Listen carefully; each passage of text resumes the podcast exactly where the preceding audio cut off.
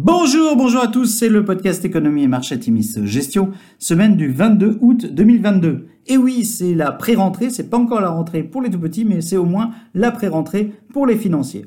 Alors, euh, petit avertissement, les performances passées ne préjugent pas des performances futures. Bien lire les documents de référence des fonds avant d'investir. Et puis, nous allons citer un certain nombre d'entreprises. Il s'agit d'une simple illustration notre propos et non d'une invitation à l'achat. Alors, cette semaine, nous avons titré Été ensoleillé, rentrée chahutée, avec un gros point d'interrogation. Avons-le, nous abordions ce mois d'août avec une certaine inquiétude liée à un contexte particulièrement difficile. Conflit ukrainien, inflation, cycle de hausse des taux et potentielle entrée en récession étaient et restent autant de paramètres dans l'équation d'un été 2022 particulièrement piégeux. Les bons chiffres globaux des publications d'entreprises, des chiffres macroéconomiques moins alarmants qu'anticipés et une baisse significative des prix des matières premières ont permis un rebond des indices globaux fin juillet et début août avec quatre semaines de hausse consécutive pour les indices US et ceux avant le tassement de la semaine dernière. Nos fonds ont bien capté cette hausse, c'est une satisfaction. Il faut dire que les valeurs de croissance ont été recherchées par des investisseurs après la déroute du premier semestre et l'anticipation d'une modération de la hausse des taux a joué.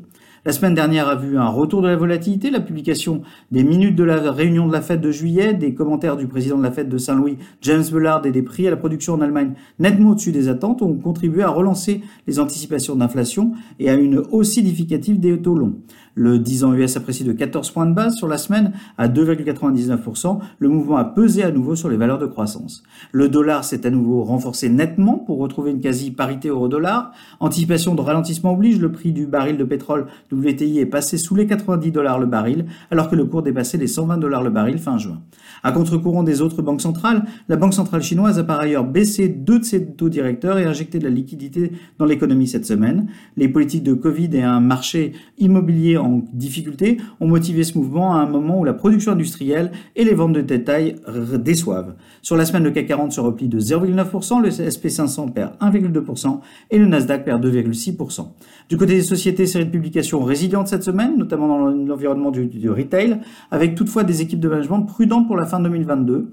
Home Depot surperforme durant le trimestre en livrant des ventes à magasins comparables en hausse de 5,8% contre 4,5% attendu par le marché. Loves fait moins bien que son concurrent Home Depot annonçant ce trimestre des ventes en baisse de 0,3%.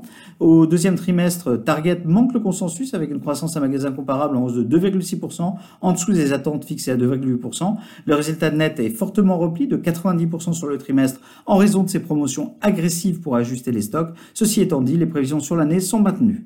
Le chiffre d'affaires de Tapestry stagne sur un an à 1,62 milliard de dollars, manquant de 1, manquant de 1% les attentes du consensus, et ce, un chiffre d'affaires contré en majeure partie par des effets de change défavorables à devise constante. Il faut dire que le chiffre d'affaires était en hausse de 9%.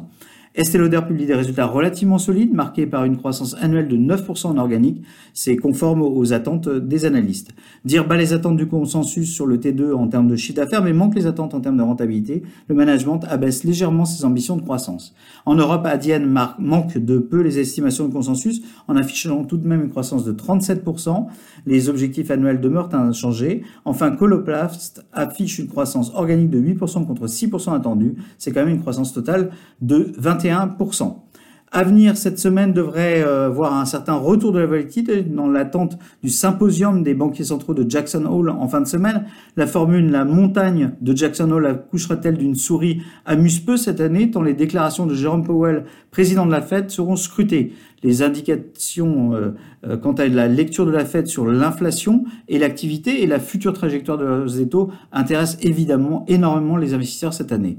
La crise énergétique en Europe devrait continuer de faire la une de l'actualité avec une certaine pression sur les acteurs industriels européens.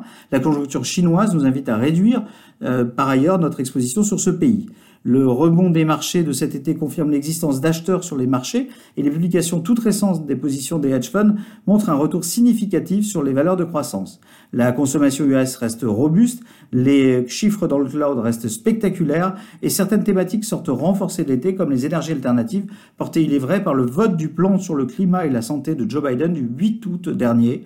Chaleurs extrêmes, feux de forêt et pénurie d'eau ont du reste accru la prise de conscience des enjeux climat.